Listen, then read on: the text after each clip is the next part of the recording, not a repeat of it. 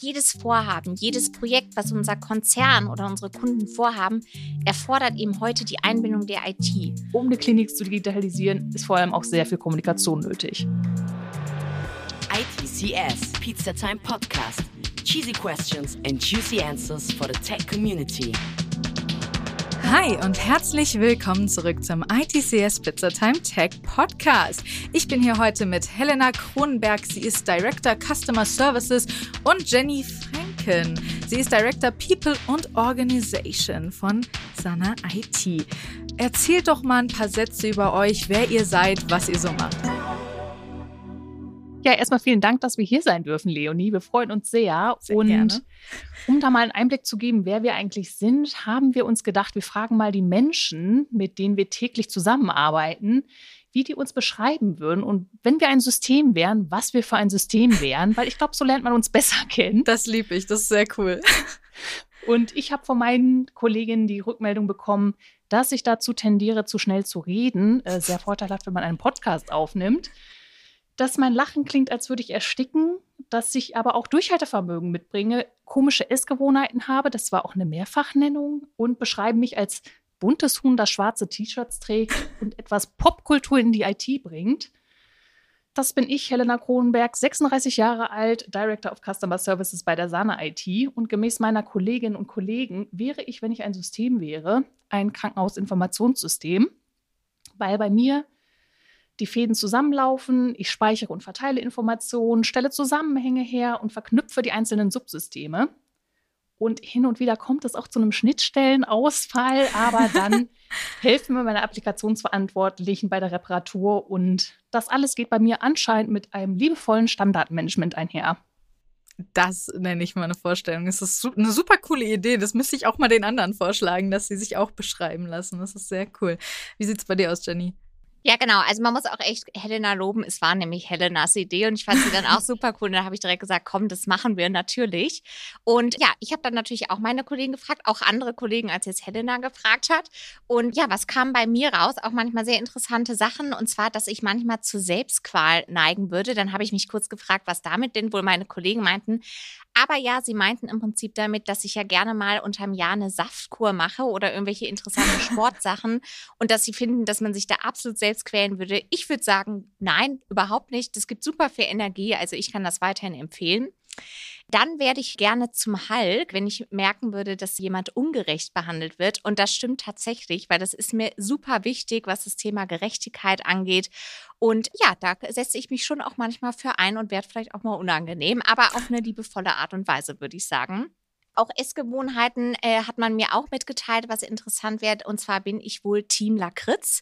Und da haben wir dann auch festgestellt, es gibt nämlich entweder die Lakritz-Liebhaber oder die Lakritz-Hasser. Und ja, ich mhm. liebe sie. Und vor allen Dingen so salziges Lakritz wie so saure Heringe oder sowas. Also einfach lecker.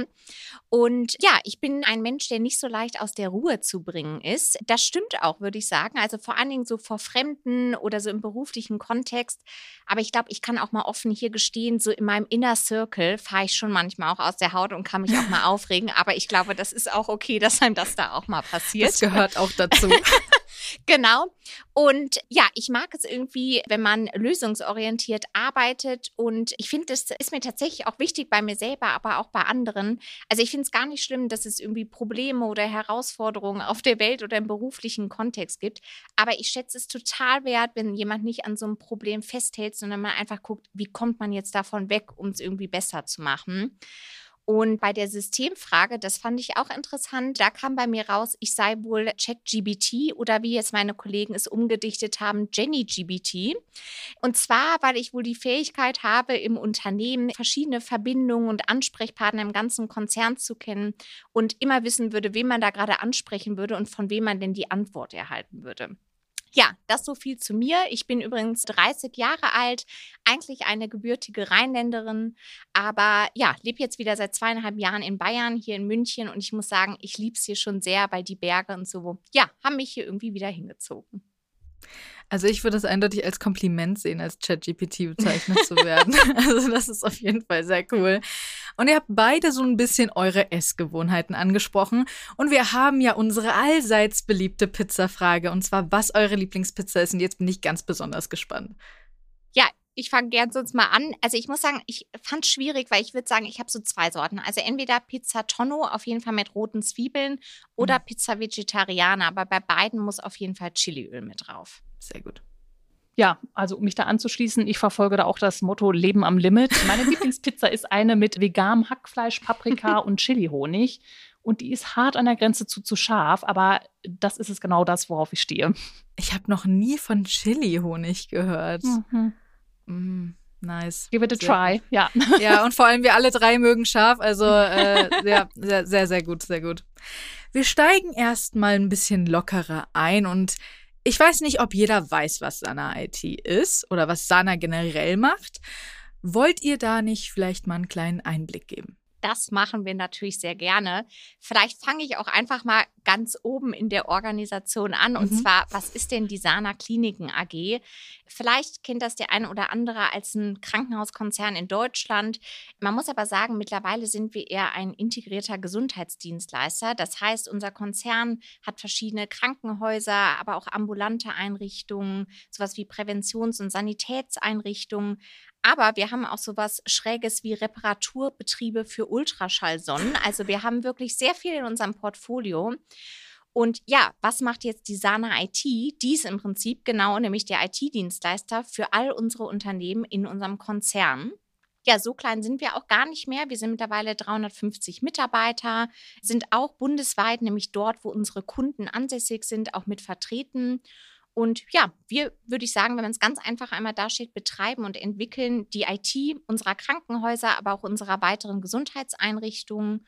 Und dazu gehört zum Beispiel eben auch die Bereitstellung und Entwicklung von Technology und Application Services, aber auch sowas wie so ein professionelles Kundenmanagement, weil wir natürlich die Anforderungen haben, unsere Kunden auch mit unseren Services zufriedenzustellen. Jetzt kennt ihr ja vielleicht nicht alle so das Gesundheitswesen und was man sich genau darunter vorstellen kann, was denn eine IT im Krankenhaus macht. Deswegen, wenn man das vielleicht mal so ein bisschen konkretisiert, ist es halt so, dass wir zum Beispiel ein eigenes Rechenzentrum haben und von da aus stellen wir jetzt so verschiedene klinische und nicht klinische Systeme unserer Krankenhäuser bereit. Und dazu gehört zum Beispiel ein System, das auch Helena ja ist, also ein Krankenhausinformationssystem, was so das Kernsystem einer Klinik letztendlich ist. Und ergänzend kann man aber vielleicht auch noch so ein bisschen sagen, obwohl wir jetzt so ein Healthcare-IT-Dienstleister sind, ist es nicht so, dass alle unsere Leistungen auch nur Krankenhaus- oder gesundheitsspezifisch sind, sondern wir haben vor allen Dingen auch in diesen klassischen Bereichen wie im Technology-Bereich äh, auch weitere Themen, die es auch in jeder anderen Branche gibt. Also sowas wie Netzwerk, Security, IT-Architektur. Aber auch das Thema Cloud ist gerade bei uns super präsent, weil wir natürlich jetzt auch überlegen, wie kommen wir denn von so einer klassischen On-Prem-Bereitstellung in die Cloud oder wie sieht so eine hybride Lösung für einen Zwischenweg aus? Und auch im Applikationsbereich ist es nicht so, dass wir nur klinische Systeme bereitstellen, sondern auch ein konzernweites Finanzsystem von SAP oder im Einkaufsbereich eine Materialwirtschaft bereitstellen, verschiedene BI und Collaboration Tools. Also schon einen bunten Blumenstrauß, den wir, obwohl wir so spezialisiert auf eine Branche sind, auch anbieten. Das klingt auf jeden Fall extrem spannend. Und dann will ich natürlich auch wissen, was genau ihr jeweils bei seiner IT macht, welche Position ihr habt, was habt ihr vorher gemacht, wie seid ihr überhaupt zu dem Beruf gekommen, all das. Ich liebe Biografien. ja, würde ich jetzt einfach mal starten, weil irgendwas mit IT zu machen, das war vor 16 Jahren sowas von überhaupt nicht in meinem Scope. Ähm, das Einzige, was ich an IT damals gut fand und nämlich super war, war zehn Fingerschreiben. Das war bei mir damals IT. Deswegen wollte ich nach dem Abi auch Klassiker was mit Menschen machen und habe dann im Bachelor Gerontologie und im Master Sozialpolitik studiert und dachte wirklich lange, ich müsste Taxi fahren und auf der Couch meines Bruders leben, bis ich dann aber über ein Trainee-Programm kennengelernt habe, was IT alles beinhaltet und was da drin steckt und dass man da auch durchaus was mit Menschen macht. Und habe dann einfach über IT-Koordinations- und Projektmanagerinnen-Funktionen mich immer weiter auf IT eingelassen und mich weiter eingearbeitet und dann letztendlich vor ja, viereinhalb Jahren auf eine Junior-Regionalmanagerin-Position bei der Sana IT beworben und die im Gegensatz zu Jenny auch bekommen.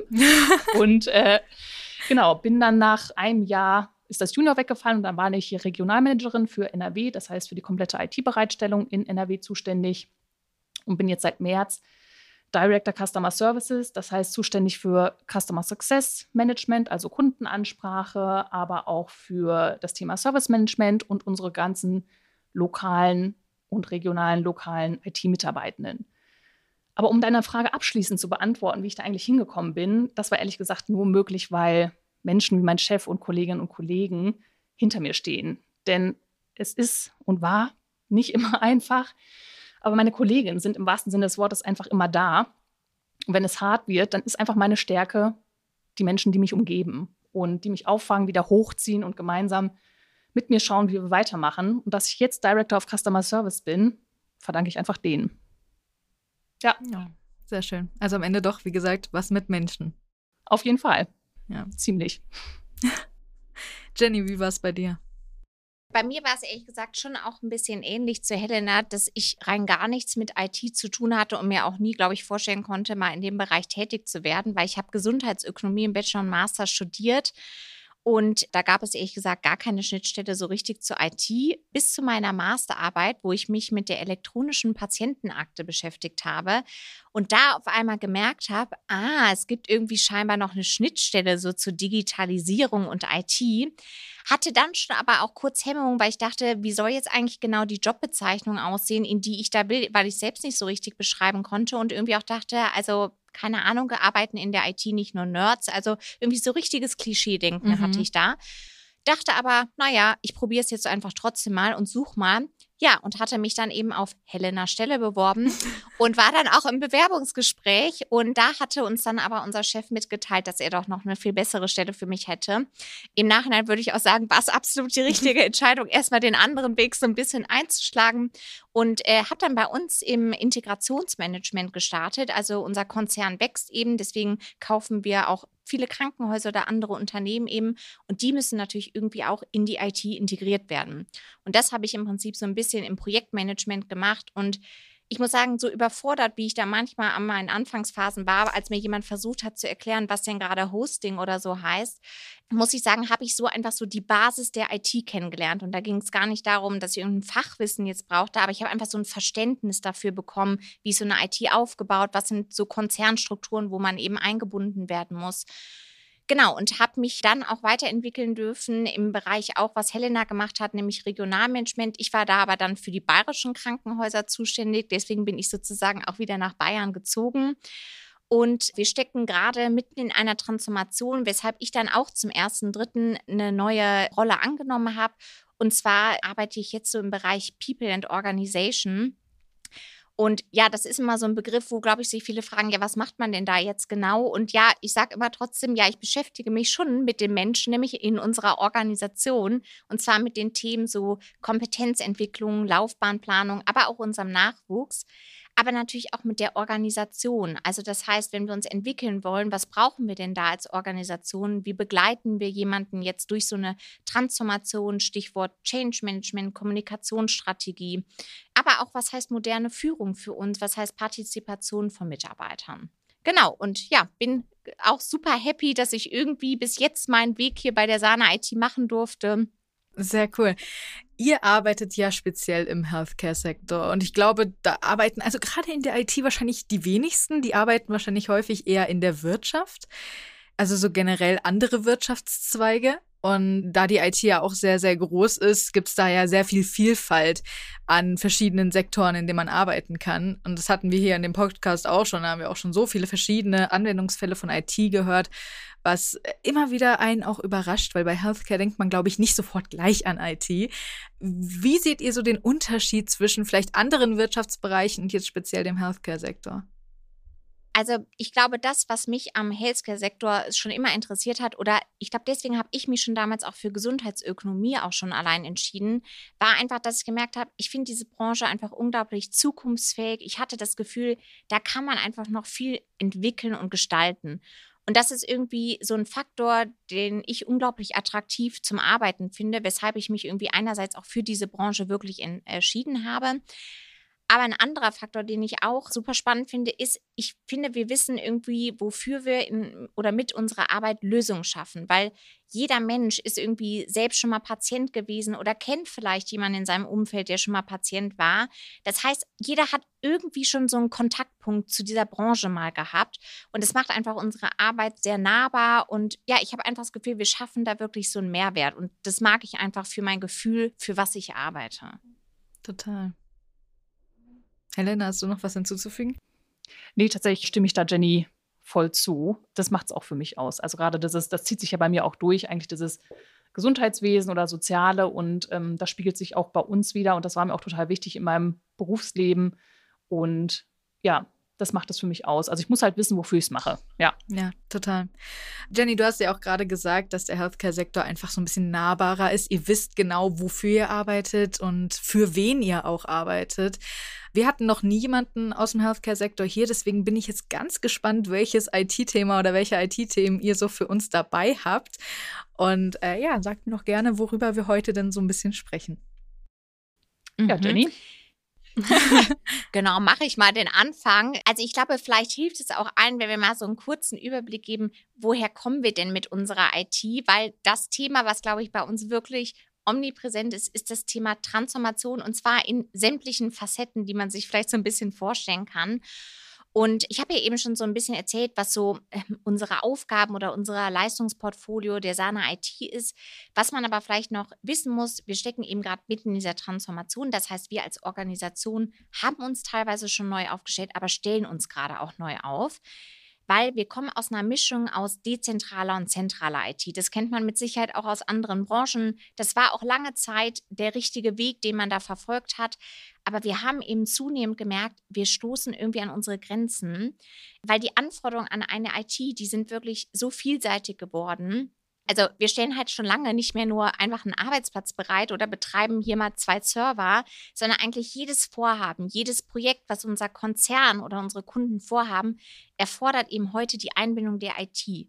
Und daneben müssen wir eben diverse technische oder auch sicherheitsspezifische Aspekte erfüllen.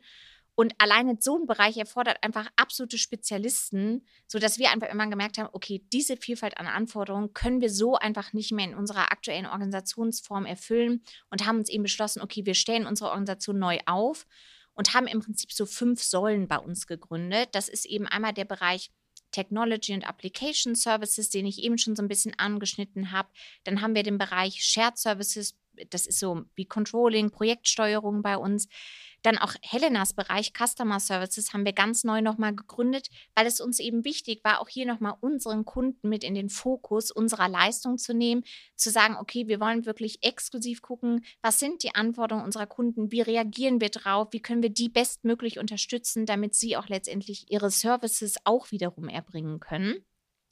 Und das übergeordnete Ziel, was wir damit eben einfach erreichen wollen, ist, dass wir spezialisierter, professioneller, aber auch ehrlich gesagt manchmal schneller werden wollen.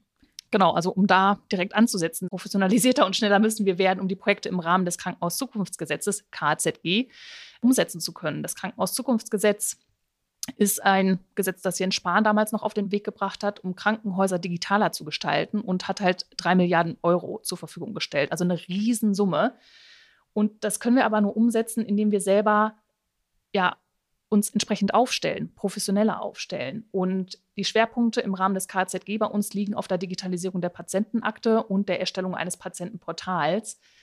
Und das an sich ist halt schon super herausfordernd von den Themen her, aber wird bei uns dadurch verstärkt, dass wir einfach super heterogen aufgebaut sind, sowohl in unserer Organisation, aber auch in unserer infrastrukturellen Bereitstellung. Und das kannst du dir eigentlich ein bisschen vorstellen wie bei den Rewe-Supermärkten. Also überall steht Rewe dran, aber du gehst halt rein und das Sortiment variiert. Also wenn du drin bist, dann sind die Regale, also die Infrastruktur immer ein bisschen anders aufgebaut und du findest auch nicht alle Produkte in jedem Rewe-Supermarkt. Genauso ist es bei uns. Am Krankenhaus steht Sana dran, aber was dahinter steckt, ist immer ein bisschen anders. Und ja, um das alles leisten zu können, müssen wir uns einfach anders aufstellen. Jenny, willst du das nochmal erläutern oder ergänzen? Kann ich gerne noch ein bisschen machen, genau. Also Helena hat es jetzt gerade schon angesprochen. Da geht es natürlich vor allen Dingen um diesen KHZG-Faktor, also die Digitalisierung unserer Kliniken, die wir damit anstoßen. Aber wir wollen eben auch das als Anlass nehmen, um es noch ein bisschen größer zu machen. Also dieses Thema Harmonisierung und Professionalisierung jetzt nicht nur in Bezug auf, wie erweitern wir gerade, weiß nicht, die digitale Pflegedokumentation in die Kliniken, sondern generell uns unsere gesamte Systemlandschaft anzuschauen, zu gucken, wie können wir die zusammenführen, welche Konsolidierungs Effekte haben wir vielleicht auch. Was für Systeme gibt es vielleicht aber auch sonst noch auf dem Markt, die uns auch mit in die Zukunft bringen? Und dieses Thema Professionalisieren natürlich einerseits in unserer Bereitstellungsform, aber ich glaube, was wirklich ganz wichtig für uns ist, und das ist eben ein Schwerpunkt aktuell von uns, ist dieses Thema Service Management. Also wir erbringen gerade natürlich Leistungen für unsere Kunden, aber es ist noch nicht auf so einem Professionalitätslevel, wo wir eigentlich sagen würden, damit sind wir auch zufrieden. Deswegen haben wir eben jetzt gerade ein großes Projekt am Laufen, wo wir einen komplett neuen Servicekatalog für unsere Kunden und uns mit entwickeln. Wir suchen neue Service-Tools cool, weil unser Ziel ist wirklich, wir wollen, dass am Ende jeder Kunde von uns weiß, welchen Service bezieht er von uns, zu welchem Preis und mit welchem Service-Level-Agreement kriegt er das denn auch. Und da haben wir einfach aktuell Lücken und das ist ein super spannendes Projekt, was wir da machen und das wird uns auf jeden Fall einen großen Schritt voranbringen. Und ich glaube, das würde ich auch noch abschließend sagen, ist natürlich so der letzte Schwerpunkt auch nochmal diese eigene Transformation, die wir wirklich durchmachen. Ich habe es eben kurz beschrieben. Das darf man aber nicht glauben, dass das so nebenbei läuft, sondern das ist wirklich ein Mammutprojekt, was wir im Prinzip parallel dazu betreiben müssen, weil so eine Transformation, die passiert nicht von jetzt auf gleich. Da muss man in der Organisation super eng zusammenarbeiten. Das führt zu viel Verunsicherung, auch teilweise natürlich in der Mitarbeiterschaft. Und wir müssen eben auch als Führungskräfte dafür sorgen, natürlich, wie nehmen wir unsere Mitarbeiter mit? Was für eine Führungskultur wollen wir etablieren? Wie geben wir ihnen wieder Sicherheit? Wie bauen wir auch Rollen für die Zukunft? sodass man wirklich sagen kann, dieses Thema Digitalisierung der Kliniken, unsere eigene Harmonisierung und Professionalisierung und diese Transformation sind, glaube ich, aktuell so unsere Schwerpunkte. Und ich kann sagen, wir sind damit auch sehr ausgelastet. Das glaube ich, weil alleine das Thema Digitalisierung von Kliniken, also ich kenne viele Menschen, die auch in Kliniken arbeiten und da kriege ich auch viele Geschichten immer zu hören, auch davon, wie vielleicht auch alt manche Geräte sind oder sowas in Kliniken. Also das ist ja nicht alles auf dem neuesten Stand und ich stelle mir das unglaublich schwierig vor oder einfach ein Riesenprojekt, Kliniken zu digitalisieren. Wie kann ich mir das vorstellen? Ja, also ich glaube, wenn du jetzt fragst, wo wir da aktuell stehen, dann würde ich sagen, das hat Kim Petras in dem Song Future Starts Now eigentlich ziemlich passend ausgedrückt mit der Zeile I know you can take the pressure, turn it into something better. In den Krankenhäusern besteht einfach ein enormer Digitalisierungsstau. Also was Corona neben vielen anderen Dingen auch wirklich deutlich gemacht hat. Und deswegen wurde ja auch das Krankenhauszukunftsgesetz, mhm. KZG, damals erlassen. Und im Rahmen des KZG wurde aber auch erhoben, wie digital die Krankenhäuser sind. Das war der Digitalradar. Und die Erhebung hat im Juni 2021 stattgefunden und der Score geht von 0 bis 100. Und der Mittelwert und der Median der deutschen Krankenhäuser hat 33 Punkte ergeben. Und das Krankenhaus, was den höchsten Wert erreicht hat, hat 64 erreicht. Also ich glaube, das spiegelt schon ein bisschen wider, wo wir uns da befinden. Es wurden aber zusätzlich, was auch ein interessanter Part war, die IT-Betriebskosten erhoben in den Krankenhäusern. Und die lagen durchschnittlich bei 2,4 Prozent der Gesamtkosten. Und also ich glaube, man erkennt, dass wir da noch Potenzial haben, so möchte ich es mal beschreiben. ja. Und ja, wo wir hinwollen, ist echt einfach, wir wollen kein Papier mehr, sondern strukturierte Daten. Und wir wollen wirklich auch Softwarelösungen, die Arbeitsprozesse vereinfachen und bei der wir schnellen Service liefern können. Das ist unser Ziel, ja. Ja, also es gibt ja auch das Thema digitale Patientenakten. Das habt ihr auch gerade schon mehrfach erwähnt. Und für mich persönlich klingt das wie ein Traum als Person, die auch schon bei vielen verschiedenen Ärzten war und so. Und immer einfach der Gedanke, man hat so eine digitale Akte, in der man auch selbst lesen kann, was mit einem passiert ist. Das fände ich halt auch irgendwie mal sehr cool. Wie seht ihr das vor allem aus persönlicher, aber eben auch aus professioneller Sicht? Weil da gibt es ja auch viele Menschen, die Angst davor haben, was den Datenschutz angeht. Also was Datenschutz angeht oder die Patientenakte an sich, muss man bei uns mal kurz unterscheiden. Wir haben immer so zwei Definitionen von der digitalen Patientenakte. Wir haben einmal die Akte, die die Pflegekräfte und Ärzte auf Station nutzen, die zur Dokumentation von Blutdruck, Blutzucker, Medikamentengabe und so weiter verwendet wird. Und dann glaube ich, die Akte, die du meinst, die elektronische Patientenakte oder sie läuft auch unter EPA, die ja auch in den Medien immer wieder Thema ist und die man dann wirklich auch über Smartphone befüllen kann, App steuern kann und wo ich dann nach meinem Krankenhaus oder Arztbesuch die Dokumente auch einstellen kann. Die wird aber von den Krankenkassen bereitgestellt. Und das heißt, wir stellen dann nur die Daten zur Verfügung. Innerhalb der SANA planen wir aber auch eine Art elektronische Patientenakte, die über die Funktionalitäten der regulären EPA hinausgehen, bei der man zum Beispiel auch Nahrungsmittelunverträglichkeiten oder ähnliches hinterlegen kann und die dann innerhalb der SANA-Gruppe leichter teilen kann. Das so ein bisschen zur Einordnung digitale Patientenakte oder elektronische Patientenakte. Immer im Wording bei uns ein Unterschied tatsächlich, ja. Super interessant. Wie könnt ihr jetzt, wenn hier so Menschen sind, die sich denken, oh Gott, ich habe da totale Angst vor, was den Datenschutz angeht, auch, wie könnt ihr die da vielleicht auch ein bisschen beruhigen? Einfach, gibt es da Sachen, die ihr sagen könnt, von wegen? Ja, also tatsächlich dieses Thema Datenschutz, weil gerade dieser Datenaustausch in die elektronische Patientenakte, das läuft über eine eigene Struktur, die Telematikinfrastruktur, die wiederum von der Gematik und vom Bund gesteuert wird und eingebracht wird. Das heißt, da haben wir gar nicht so die Berührungspunkte oder die Themen, weil das halt vorgegeben wird und wir halten uns mhm. nur daran. Aber ich meine, das ist ja einfach schon, ich finde, das ist ja auch schon beruhigend genug zu sagen, es gibt die vorgegebenen Regeln und an die halten wir uns. Und ich genau, denk, ja. Ja, also auf jeden Fall. Im Healthcare-Sektor geht es ja auch viel um Vertrauen generell. Wie sehen eure PatientInnen die Digitalisierung? Also freuen die sich darauf, dass ihr, sagt, guck mal, wir sorgen dafür, dass das alles ein bisschen einfacher ist? Oder erlebt ihr da auch Skepsis? Vielleicht auch in eurem persönlichen Bekanntenkreis gibt es ja bestimmt auch viele Leute, die da eine Meinung zu haben. Genau, also ich würde vielleicht einfach mal die Frage aus meiner Perspektive beantworten, weil ich war vor kurzem selber Patientin in einer Klinik und ich glaube, wenn man mal einmal Patient wieder in einer Klinik wäre, dann merkt man sich ganz schnell und denkt sich, okay, wie kann das sein, dass hier gefühlt nichts digitalisiert ist?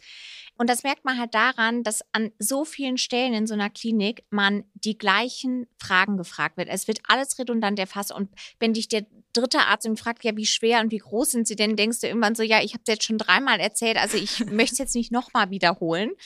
Und man ist irgendwann auch schon, finde ich, fast so ein bisschen genervt, muss man sagen, obwohl man das ja gar nicht sein will. Aber mhm. wenn man sich irgendwie, wenn so fassungslos manchmal ist und einfach viele Daten so nicht verfügbar sind. Das heißt, du kriegst irgendwie von dem einen Arzt gerade was gesagt, gehst in das nächste Behandlungszimmer und der hat diese Info gar nicht und jetzt sollst du als halbwissender Patient dem anderen Arzt sagen, was der andere Arzt gerade gesagt hat. So und du merkst ganz schnell, das Konstrukt, das funktioniert doch nicht. Deswegen kann nicht einfach der Arzt, der das gerade zu mir gesagt hat, schnell den anderen Arzt meine Daten schicken. So. Also daran merkt man einfach, deswegen, ich glaube, das ist wirklich lang ersehnt und ja, wir müssen auf viele Sicherheitsaspekte irgendwie mit achten. Das ist auch selbstverständlich, weil das sind hochsensible Daten. Aber ich glaube, keiner möchte mehr in diesem Konstrukt irgendwie weiter in die Zukunft gehen, sondern möchte, dass Daten verfügbar sind. Und vielleicht auch ich als Patient. Also ich glaube, das kennt vielleicht auch jeder, der mal beim Arzt war. Dann kriegt man irgendwas gesagt versteht man ja auch immer nur so semi-gut, muss man manchmal sagen. Und dann geht man irgendwie nach Hause und denkt so, ah ja, jetzt habe ich irgendwie noch zehn Fragen dazu, aber vorhin musste ich das erstmal verarbeiten, was derjenige mir jetzt erst gesagt hat. Und ja. Wie cool wäre das, wenn ich jetzt in meine digitale Patientenakte gucken würde, mir das nochmal angucken könnte und vielleicht sonst zu meinem ambulanten Arzt gehen kann und sagen können, hey, was steht da? Kannst du mir mal helfen, das zu übersetzen? Oder es gibt auch heute richtig coole Tools, womit ich selbst meinen Arztbrief irgendwo hinschicken kann, der bis mir übersetzt. Ja, von daher, ich glaube, es ist einfach die individuelle Erfahrung, die jeder schon mal im Gesundheitswesen gemacht hat und ganz schnell merkt, okay, nee, wir müssen jetzt dringend in diese Richtung Digitalisierung gehen. Und ich glaube, so richtig skeptisch weiß ich gar nicht, ob es da noch so viele gibt, die wirklich gar nicht mehr die Digitalisierung wollen. Also ich glaube, das ist einfach was, was man jetzt nicht mehr aufhalten kann. Ja, auf jeden Fall. Also es spart ja auch den Ärztinnen extrem viel Zeit und allen Behandelnden, die einfach nur mal eben nochmal nachgucken können und auch nicht alle Fragen. Ich glaube, das nervt die bestimmt auch. Die wollen auch nicht den ganzen Tag immer die gleichen Fragen stellen und wären wahrscheinlich auch einfach mal ein bisschen entspannt, wenn sie so entspannter. Ich glaube, es ist für alle einfach eine bessere Situation auf jeden Fall. Neben der Sensibilität der Daten, das hatten wir ja, gibt es aber bestimmt noch weitere Besonderheiten, die man irgendwie, wo man drauf achten muss. Wir haben so viel schon über Digitalisierung in diesem Podcast gesprochen, aber eben noch nicht im Healthcare-Sektor und deswegen bin ich da super interessiert dran. Ja, ich finde eine Besonderheit, ich glaube, das haben wir jetzt auch schon so ein bisschen mal angeschnitten, aber letztendlich geht es ja darum, es geht um Menschen mhm. und wir möchten der Behandlung oder der Versorgung von Patienten, von der Menschheit im Prinzip helfen, indem wir eben Prozesse entwickeln, Prozesse durch Technologien unterstützen. Und ich finde, das ist schon was Besonderes, weil, wie gesagt, ich finde, das ist einfach eine Branche, die betrifft jeden und eben nicht nur so eine spezialisierte Branche. Und ich finde auch teilweise sind unsere Anwender unserer Services besonders. Also natürlich jede Branche hat unterschiedliche Anwender und kann man die vielleicht auch in Gruppen teilen. Aber auch Krankenschwester, Ärzte oder Patienten, das sind halt schon verschiedene Arten von Stakeholder, die wir da irgendwie auch bedienen müssen, die aber auch besondere Anforderungen haben und die auch mal ihren Job angefangen haben, weil sie eben gerne am Menschen arbeiten. Und das ist doch das Besondere daran, dass wir da die Möglichkeit haben, das auch wieder zu verbessern, damit auch mehr Zeit wieder am Patienten ist und wir diese Prozesse einfach mit unterstützen können. Ich stelle mir ja die Digitalisierung einer Klinik wirklich sehr schwierig vor. Könnt ihr mir vielleicht auch noch mal so einen Schritt für Schritt Überblick geben oder ein gutes Gefühl dafür, wie das abläuft? Also ich glaube, grundsätzlich verläuft die Digitalisierung in einem Krankenhaus nicht ganz so anders als auch in einem Wirtschaftsunternehmen. Mein Ansatz wäre immer Infrastructure First. Wichtige Basis der Digitalisierung ist einfach die Infrastruktur und die Prozesse. Das heißt, für unsere Kolleginnen und Kollegen in den Krankenhäusern oder MVZs besteht Digitalisierung ja einfach meistens aus Softwareprodukten. Also entweder neue Systeme oder vielleicht mal eine Erweiterung. Aber für uns in der IT ist halt wichtig, dass das nicht aussieht, wie wenn ich Jenga spiele. Also ein Klötzchen unten als Infrastruktur und darüber ganz viele wackelige Klötzchen als Softwareprodukte. Und jedes Mal, wenn ich ein neues Softwareprodukt oder Klötzchen anbaue, habe ich Stress und Angst, dass das ganze Konstrukt zusammenbricht. Deswegen also erstmal sicherstellen, dass wirklich die Server- und Netzwerkinfrastruktur steht, dass wir auch wirklich Softwareverteilungs-, Monitorings- und Automatisierungstools haben und wirklich auch ein Thema, das überall im Krankenhaus WLAN verfügbar ist. Und die Herausforderung ist hier, dass das natürlich teuer ist. Also Infrastruktur kostet und die Kolleginnen und Kollegen in den Krankenhäusern merken halt nicht unmittelbar eine Arbeitserleichterung. Das heißt, das herzuleiten bei den Krankenhäusern und Kunden ist halt wirklich nicht ohne. Und das muss man halt verargumentieren können. Und dann ist es natürlich auch noch wichtig, sich Zeit zu nehmen, zu verstehen, die Arbeitsprozesse in den Krankenhäusern anzugucken, weil du willst, Engineer hat das ja auch schon erwähnt, nicht einfach nur ein Papierdokument in PDF umbauen oder überführen, sondern sicherstellen, dass die Daten nicht nur einmal erfasst werden, sondern direkt in unterschiedliche Module übermittelt werden. Also Klassiker ist wirklich, hat Jenny auch genannt, die Mehrfachabfrage, Größe, Gewicht oder Allergien. Um die Angaben aber automatisch in andere Bereiche zu übertragen, musst du natürlich wissen, wo die Informationen überall benötigt werden. Und deswegen, um eine Klinik zu digitalisieren, ist vor allem auch sehr viel Kommunikation nötig. Auf jeden Fall. Es gibt ja gerade in den Kliniken viele auch alte Geräte, veraltete Geräte, weil Kliniken ja auch notorisch nicht reich sind. Was macht ihr damit? Wie digitalisiert man sie? Kann man die überhaupt digitalisieren? Muss man sie ersetzen? Ja, sehr spannende Frage. Und es kommt jetzt ein bisschen drauf an, was du mit alten Geräten meinst, weil mhm. das Fax an sich ist zwar veraltet, aber unser externer Dienstleister hatte wirklich mal ein Thema damit, äh, Toner liefern zu können. Und dann konnten Faxe nicht mehr empfangen bzw. ausgedruckt werden an unseren Druckern. Ich sage dir, ich hatte Eskalation auf dem Tisch ohne Ende. Das es war ich. hart. Da arbeiten wir noch an der Digitalisierung. Aber ansonsten werden Röntgen, MRT oder CT-Bilder inzwischen digital erzeugt. Das ist allerdings schon so, dass die nicht alle Softwaresysteme oder Softwareprogramme untereinander vernetzt sind. Das heißt, die Daten nicht automatisch miteinander austauschen. Das hat Jenny auch schon beschrieben, deswegen immer diese Mehrfachabfrage. Das heißt, meistens hat man so einen Befund auch nur als PDF. Und in der Praxis kann das wirklich so aussehen, dass wenn du einen neurologischen Befund erzeugst in einer speziellen Software, der nicht in das Krankenhausinformationssystem übertragen wird. Das heißt, du hast diesen Befund und druckst den aus, um den der Papierpatientenakte beizulegen. Und die wiederum wird natürlich dann eingescannt, wenn der Patient das Krankenhaus verlassen hat. Und dann hast du es wieder als PDF vorliegen. Also das oh ist der Wahnsinn, wie der Prozess aussieht. Und im Rahmen der Digitalisierung müssen, möchten wir das natürlich alles anbinden, auch die Daten miteinander austauschen. Aber das Thema ist hier, dass Medizingeräte wie so ein Röntgengerät oder auch ein CT da ist ein PC mit da dran. Das ist eine Workstation, wo das Programm dann wirklich auch mit abläuft. Und diese Workstations laufen mit regulären Betriebssystemen wie Windows 10. Windows 10 ist aber der Support in zwei Jahren abgekündigt und das heißt, dass leider nicht alle Workstations kompatibel sind mit Windows 11. Und das bedeutet wiederum, dass du das ganze Medizingerät tauschen musst. Und das sind Wahnsinnskosten, die da teilweise auf die Kliniken zukommen. Das heißt, da würden wir uns eigentlich auch von den Herstellern wünschen, dass die da ja, die upgrade-fähig halten mhm. oder äh, darauf dann entsprechend auch hinweisen. Und ja, das ist halt echt eine Challenge. Und bei den Neubeschaffungen versuchen wir da eigentlich drauf zu achten. Und da wird auch eigentlich auch immer geguckt, dass die neuen Geräte direkt angebunden werden und diese Datenübermittlung auf jeden Fall direkt mitgemacht wird innerhalb des Projektes. Aber ja, es noch sind wir nicht komplett auf dem Stand, leider. Ja, es hört sich halt irgendwie an, als wäre damals auch so viel halbherzige Digitalisierung passiert.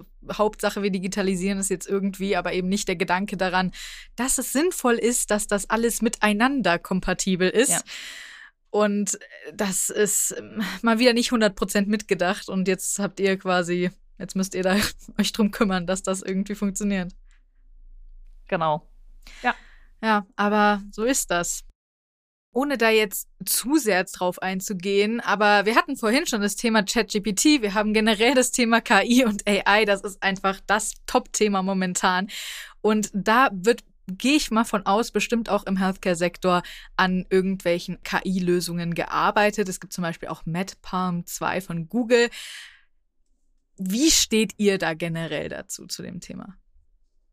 Also gerade so medizinische KI-Chatbots sind natürlich super spannend, aber auch tatsächlich Metaverse. Also ich finde, da gibt es diverse Ansatzpunkte, die gerade irgendwie im Kommen sind. Und ich glaube, gerade auch so medizinische KI-Chatbots könnten eine super Unterstützung oder Diagnoseunterstützung für Ärztinnen und Ärzte sein. Kann aber tatsächlich irgendwie auch als Symptomchecker für Patienten mal herhalten, wenn man halt gerade nachts irgendwie was hat, selber nicht weiß, okay, muss jetzt in die Notaufnahme oder ist vielleicht doch nicht so wild. Also ich glaube, das hat Riesenpotenzial. Ich bin einfach nur gespannt, wie sich das in Deutschland entwickelt. Also erstmal, wie die angelernt werden. Mhm. Und auch, wie das im Rahmen, wir sind ja auch sehr auf unseren Datenschutz bedacht und auch auf die IT-Sicherheit, wie das dann wirklich hier angenommen wird und wie wir das auch mal bei uns vielleicht testen können. Aber also ChatGPT hat schon mal äh, der Doc Esser, ich weiß nicht, ob der dir da was sagt, der ist ja aus dem Fernsehen relativ bekannt, ist ein Arzt am Sana-Klinikum Remscheid hat mal ChatGPT ausprobiert und fand das an sich so schon mal ganz gut von den Ergebnissen, die das gebracht hat. Also es kommt auch bei uns natürlich an, aber ich finde es eine super spannende Entwicklung. Und ich glaube, die Unterstützung wird da sein. Ich weiß nur nicht, ob das jetzt wirklich Ärzte, Ärztinnen ablösen wird. Das glaube ich nicht, sondern ich glaube, es wird erstmal mittelfristig eine Unterstützung tatsächlich sein. Weil ich glaube, diese Diagnosestellung mhm. wäre mir auch lieb, wenn das ein Mensch macht, weil es ist ja dann tatsächlich immer auch eine Situation, in der man ist, gegebenenfalls auch Stressfaktoren, aber wenn man sich vorab informieren kann, so wie Jenny das gerade erwähnt hat, ist man ja auch befähigter, Fragen zu stellen. Also Total, ja. Und dann das auch besser verstehen zu können. Von daher ich finde es super spannend und freue mich auf die Entwicklung. Ich glaube, gerade auch das in der Kombination mit der elektronischen Patientenakte kann halt einfach wirklich die ganze Situation irgendwie revolutionieren und den Leuten es einfach leichter machen, selbst auch mal Zugang zu dem eigenen Körper, den eigenen Krankheiten zu finden, was ich finde, was momentan noch sehr schwierig ist, dass man auch viel vergisst an Diagnosen, die man mal bekommen hat oder sowas und weiß, ja, da war irgendwie was, aber was genau, weiß ich jetzt auch nicht mehr. Und so würde das es einfach auf jeden Fall so viel einfacher machen. Also ich bin da sehr dafür.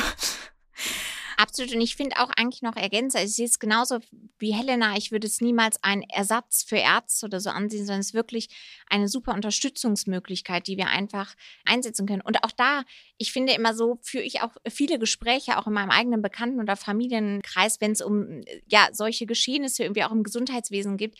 Und ich stelle mir immer die Frage, wer möchte denn nicht eine noch präzisere Diagnose vielleicht erhalten?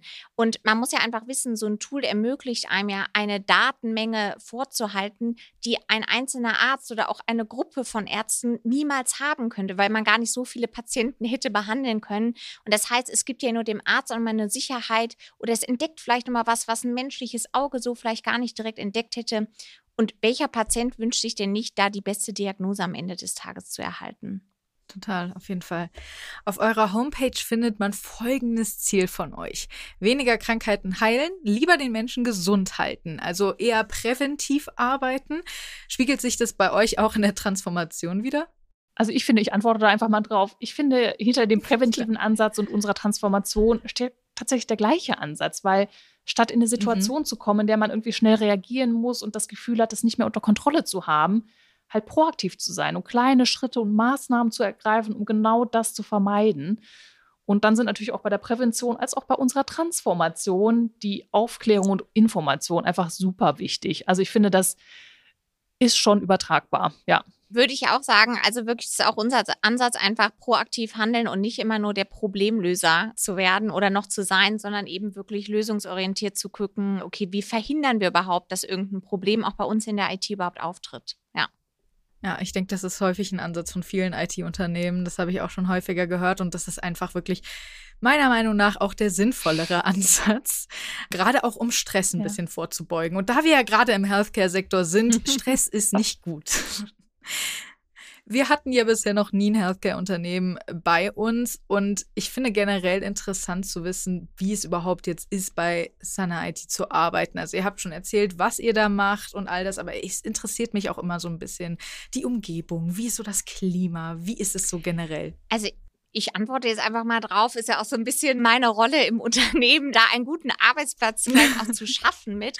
Also ich empfinde das Arbeiten bei der Sana IT als vielfältig, motivierend und aber auch fördernd und fordernd. Ich würde es vielleicht so beides auch äh, tatsächlich sagen. Also ich finde, wenn man bei uns arbeitet, wird einem nie langweilig, weil durch die technologischen Innovationen, durch die Regulatorik, die wirklich uns manchmal in Schwitzen bringt, aber auch zunehmend natürlich irgendwie so ein bisschen der Fachkräftemangel, führt immer dazu, dass wir uns schon immer wieder neuen Herausforderungen, aber auch Aufgaben stellen müssen. Aber ich muss eben sagen, ich finde, das macht spannend, weil man bei uns niemals für mehrere Jahre immer an der gleichen Aufgabe arbeiten muss. Sonst kommt irgendwie immer wieder ein frischer Wind rein, währenddessen man sich aber trotzdem irgendwie auch äh, spezialisieren kann. Und ich finde, das macht es eben einfach spannend. Man bleibt bei uns irgendwie nicht stehen. Aber es erfordert natürlich auch, dass wir Menschen brauchen, die flexibel und manchmal auch spontan sind, weil wir eben nicht alles exakt vorhersagen können, wie was gerade im Gesundheitswesen passiert. Ähm, weil das muss man immer wissen, wenn man für ein Krankenhaus beispielsweise arbeitet und eine Station steht gerade still oder man kann keinen Patienten mehr aufnehmen im Krankenhaus, dann hat das oberste Prio. Und da muss man da spontan, auch wenn man gerade eigentlich an einer anderen Aufgabe sitzt, einfach mal hinfahren oder irgendwie remote mit unterstützen. Das heißt, diese Flexibilität muss man einfach bei uns mitbringen. Ja, ich kann mir vorstellen, dass vor allem gerade während der Corona-Zeit sehr viel Flexibilität auch gefordert war.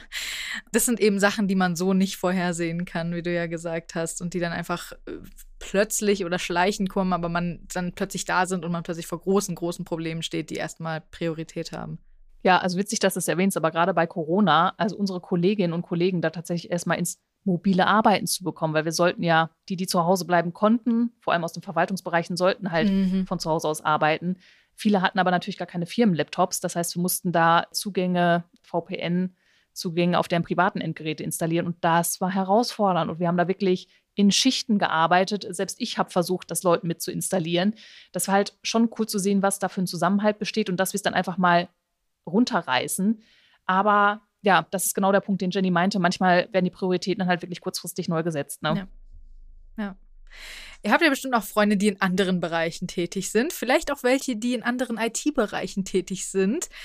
Redet ihr da häufig mal mit denen und, und tauscht euch aus über die Unterschiede, wie es so, so ist? Also ich habe Bekannte in anderen IT-Bereichen, aber auch im Gesundheitswesen, darauf fokussiert es sich bei mhm. mir irgendwie. Ähm, und habe da mitbekommen, dass die teilweise schon weiter sind. Also gerade auch im Ausland, was das angeht, die haben halt sehr viel mehr strukturierte Daten und da gucke ich manchmal schon neidisch drüber, weil ich mir denke, ah, so kann es also aussehen. Und das finde ich tatsächlich schon gut, aber da bin ich halt in meiner Bubble Gesundheitswesen. Mhm. Ich glaube trotzdem, dass die Industrie teilweise weiter ist, was die Digitalisierung angeht. Aber ich finde, das macht es ja gerade irgendwie bei uns aus. Dieses Potenzial und dass wir gerade an dieser Schwelle und an dieser Stufe sehen und die gerade nehmen müssen ja, das ist so meine Wahrnehmung von IT in anderen Bereichen, aber trotzdem noch Gesundheitswesen.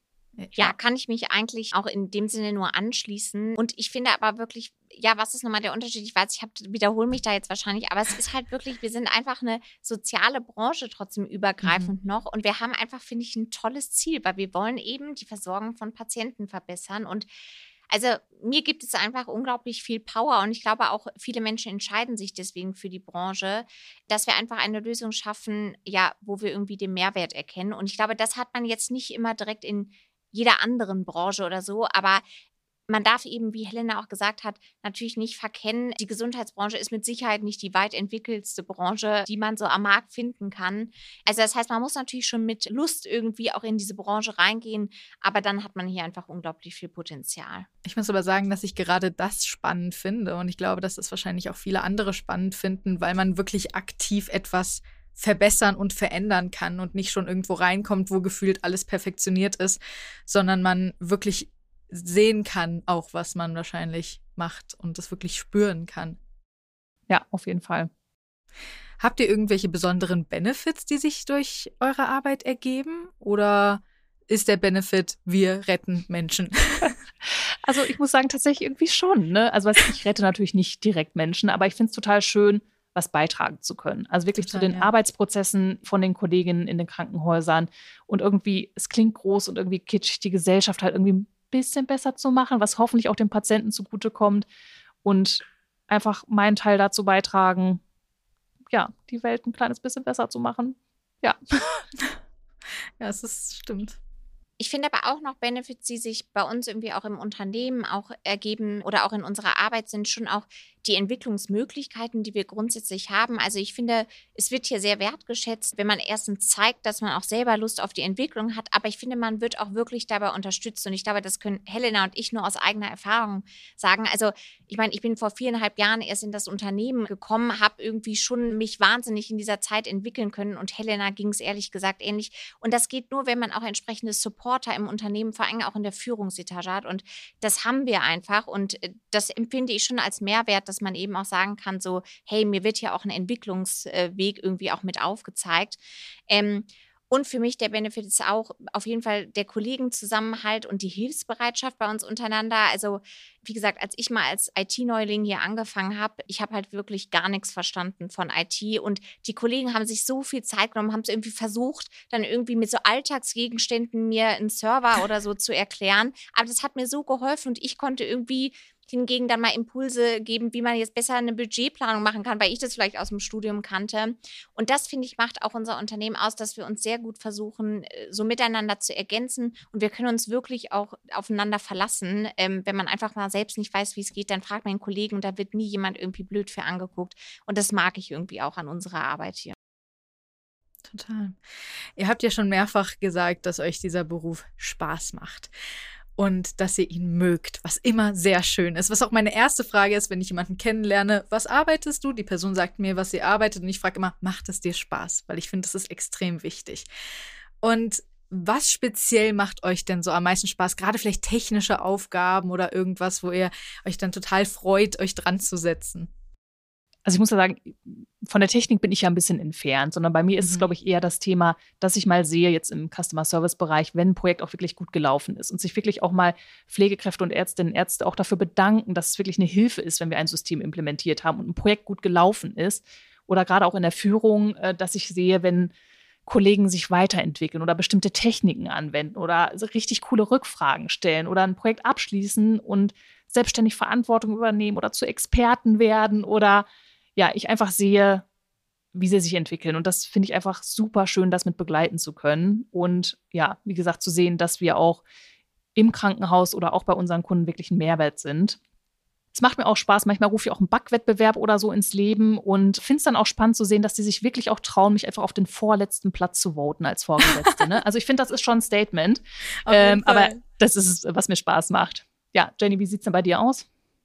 Ja, also ich muss sagen, meine Kollegen haben ja schon gesagt, ich bin irgendwie sehr strukturiert. Das heißt, ich glaube, alles, was so mit Organisationen, Strukturen schaffen angeht, das macht mir schon auch Freude. Und ich muss auch wirklich sagen, das habe ich vielleicht vorher gar nicht immer so direkt in meiner Entwicklung gesehen, aber als ich jetzt eben meine neue Rolle angenommen habe, habe ich schon wieder irgendwie so gemerkt, da steckt schon auch eine Leidenschaft in mir drin, dass ich mich irgendwie damit beschäftigen darf. Wie mache ich denn den Arbeitsort auch für andere Menschen noch besser und attraktiver? Und wie kann ich denen bei der Entwicklung jetzt helfen? Also so wie mir vielleicht auch mal geholfen wurde. Und das merke ich gerade, da gehe ich gerade total drin auf, habe total Spaß daran, mir zu überlegen, wen brauchen wir eigentlich in der Zukunft? auch an Nachwuchs und ja, irgendwie hätte ich gar nicht gedacht, aber habe ich da so eine neue Leidenschaft oder ist in mir wieder entflammt. Von daher, ja, kann ich sagen, vor allem gerade die aktuelle Rolle auch. Es ist immer so schön zu hören, wie Leute über ihre Passionen reden. Das macht immer unglaublich viel Spaß. Da hat man immer gleich mit Spaß und will da gleich mitmachen.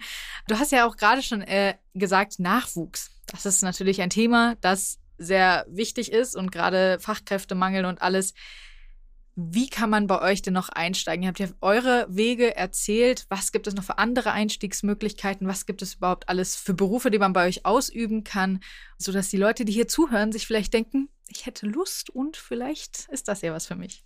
Ja, ich würde einfach mal anfangen, Helena, du kannst mich ja dann gerne ergänzen, äh, weil was man alles bei uns machen kann, ich glaube, das schaffe ich gar nicht jetzt alles so aufzuzählen, aber ich fange vielleicht mal mit den Klassikern an. Also, wenn man wirklich gerade frisch, weiß nicht, von der Uni oder von der Schule kommt, haben wir natürlich so die Klassiker in der IT-Ausbildung wie Fachinformatiker für Systemintegration. Wir bieten aber auch Trainees im Healthcare-Bereich an. Wir bauen gerade verstärkt auch unsere dualen Ausbildungen aus. Das erkennen wir einfach auch als totalen Mehrwert an, wenn man direkt beides irgendwie so miteinander verknüpft. Aber wir haben auch verschiedene Junior-Positionen, vor allem natürlich so im Technology- und Application-Bereich. Das heißt, sei es jetzt ein Junior-Administrator, ein Junior-Projektmanager oder auch in der Applikationsbetreuung natürlich. Da haben wir wirklich eine Vielfalt an Systemen und das ist wirklich super schwer, da mittlerweile Fachkräfte zu finden. Aber das schreckt uns nicht ab, auch da junge Leute mit einzustellen. Also wir haben gerade auch viele Werkstudenten, die uns dabei unterstützen und eben merken, ah, das macht irgendwie super viel Spaß. Also wir versuchen wirklich verschiedene Einstiegsmöglichkeiten dafür unsere Bereiche auch zu entwickeln. Aber dieser Nachwuchsbereich, muss man auch sagen, den wollen wir auch gerade noch ausbauen. Also es ist auch so ein ja, auf meiner Roadmap, sage ich mal, in meinem Bereich. Das heißt, ich finde es halt super wichtig, auch heutzutage als Unternehmen nicht nur zu sagen, was sind denn so feste Lerninhalte, die in so einer Ausbildung oder im Studium drin sind, sondern ich finde, als Unternehmen hat man ja auch die Chance, seinen Nachwuchs mit zu prägen und so zu überlegen, was für weitere Inhalte wollen wir denn so einem Nachwuchs ähm, letztendlich auch mitgeben, sodass wir da im Prinzip gerade auch so ein neues Programm aufbauen und auch verschiedene fachliche Aspekte, auch Zertifizierung mit betrachten. Ja, also das vielleicht mal so im Schnelldurchlauf, was man so alles bei uns machen kann. Helena, hast du noch was zu ergänzen? Nee, ist ja genau Jennys Thema, aber tatsächlich ist es so, also gerade auch diese Juniorstellen oder Werkstudentenstellen oder auch dieses Trainee-Programm sind halt super Einstiegsmöglichkeiten. Und gerade auch, ich meine, wir sind ja selber sensibilisiert als Quereinsteigerinnen, da haben wir auch ein Auge für. Also Ne, wir wollen die Möglichkeiten bieten, auch da reinzukommen und sich reinzuarbeiten. Manchmal geht es auch wirklich darum, okay, ich sehe, da hat jemand Bock, dann entwickeln wir das zusammen mit ihm oder ihr, ne? Auf jeden Fall. Also ich glaube, dass viele Menschen jetzt hier auch erstmal realisiert haben, wie toll der Healthcare-Bereich sein kann und vor allem natürlich auch, wenn man ein Mensch ist, der gerne etwas verändern möchte, einen positiven Einfluss auf die Welt und jetzt speziell natürlich auch Deutschland haben möchte, dann ist das, glaube ich, genau das Richtige. Also ihr findet natürlich alle Informationen bei uns in den Show Notes und da findet ihr sämtliche Links, alles, was euch interessieren könnte, falls ihr euch denkt, boah, Sana IT, das hört sich an, als wäre das der Place für mich. Wie sieht es bei euch denn aus mit Podcasts? Kommen wir jetzt mal langsam zum Schluss. Keine Sorge, falls ihr keine Podcasts hört, das ist ja eine No-Shame-Zone. Ihr könnt auch gerne sagen, was vielleicht euer, eure Lieblingsmusik ist, einen Musiktipp geben, Serientipp, Filmtipp, aber ja. Ja, ich muss sagen, also manchmal höre ich mir schon auch fachbezogene Podcasts an, aber ich muss sagen, in meiner Freizeit habe ich schon ein Fable für so Verbrechen-Podcasts. Deswegen äh, ah, der Podcast Zeitverbrechen, genau, oder Mordlos, das sind schon meine absoluten Highlights, die ich wirklich jede Woche höre oder alle zwei Wochen, je nachdem, wann sie rauskommen. Also die liebe ich. Da könnten wir Stunden gemeinsam drüber reden. Ja, da bin ich jetzt so ein bisschen raus. Also was Podcasts angeht, da bin ich einfach nur bei Lage der Nation und tatsächlich, als es das noch gab, ich bin auch ein bisschen traurig, Bettina Böttiger und Wohnung 17, leider ausgelaufen, da suche ich noch Ersatz. Wer da vielleicht einen Tipp für mich hat, ne, reicht's gern durch. Habt ihr sonst noch irgendetwas, was ihr unseren HörerInnen mit auf den Weg geben möchtet? Ja, also ich finde so zum Abschluss würde ich noch mal gerne auf ein Zitat der ehemaligen Bundesgesundheitsministerin Ulla Schmidt von 2004 verweisen. Die hat damals gesagt, mittelfristig wird sich unser Gesundheitswesen so verändern, dass sich die notorischen Schwarzseher und geborenen Berufsnörgler die Augen reiben werden. Da stellt sich mir jetzt natürlich die Frage, wie man jetzt mittelfristig definiert. Äh, aber das ist jetzt halt 20 Jahre her. Und ich würde sagen, die Schwarzseher gibt es leider immer noch. Deshalb brauchen wir im Gesundheitswesen wirklich Menschen, die Bock haben, die Themen gegen Widerstände voranzutreiben. Und statt der Frage, können wir das schaffen, stelle ich mir die Frage, was wenn nicht? Mhm. Ja, total. Ja, und vielleicht auch da von mir eben nochmal wirklich auch dieser Ansatz so, denkt einfach übergreifend. Also wir wollen wirklich Menschen, mit denen wir das eben schaffen können. So deswegen, wir suchen auch nicht nur irgendwelche IT-Spezialisten schon direkt, sondern bei uns gibt es wirklich auch viele Möglichkeiten für Quereinsteiger, weil bei uns kommt es wirklich viel einfach auf das Mindset an, was auch jemand mitbringt und eben vielleicht Interesse auch an der Branche hat.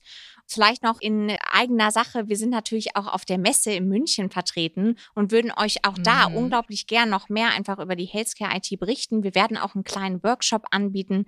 Also schaut einfach mal gern vorbei. Schaut euch auch unsere Stellen an. Wir freuen uns auf jeden Fall riesig, euch dort vor Ort auch zu treffen. Und wie immer sind die Workshops natürlich kostenlos und schnell ausgebucht. Deswegen, Leute, ich würde sagen, schnell anmelden. Ich freue mich sehr, dass ihr hier wart. Es war super interessant und ein tolles Thema. Und ich glaube, wie wir schon mehrfach gesagt haben, auch ein Thema, das einfach wirklich jeden betrifft, ob jetzt persönlich oder im Bekanntenkreis. Und deswegen vielen Dank, dass ihr hier wart. Und ich freue mich natürlich schon auf die Messe und euch dann auch zu sehen. Und ja, bis zum nächsten Mal. Tschüss. Ja, danke dir. Ganz vielen Dank. Ciao. Ciao. ITCS, Pizza Time Podcast.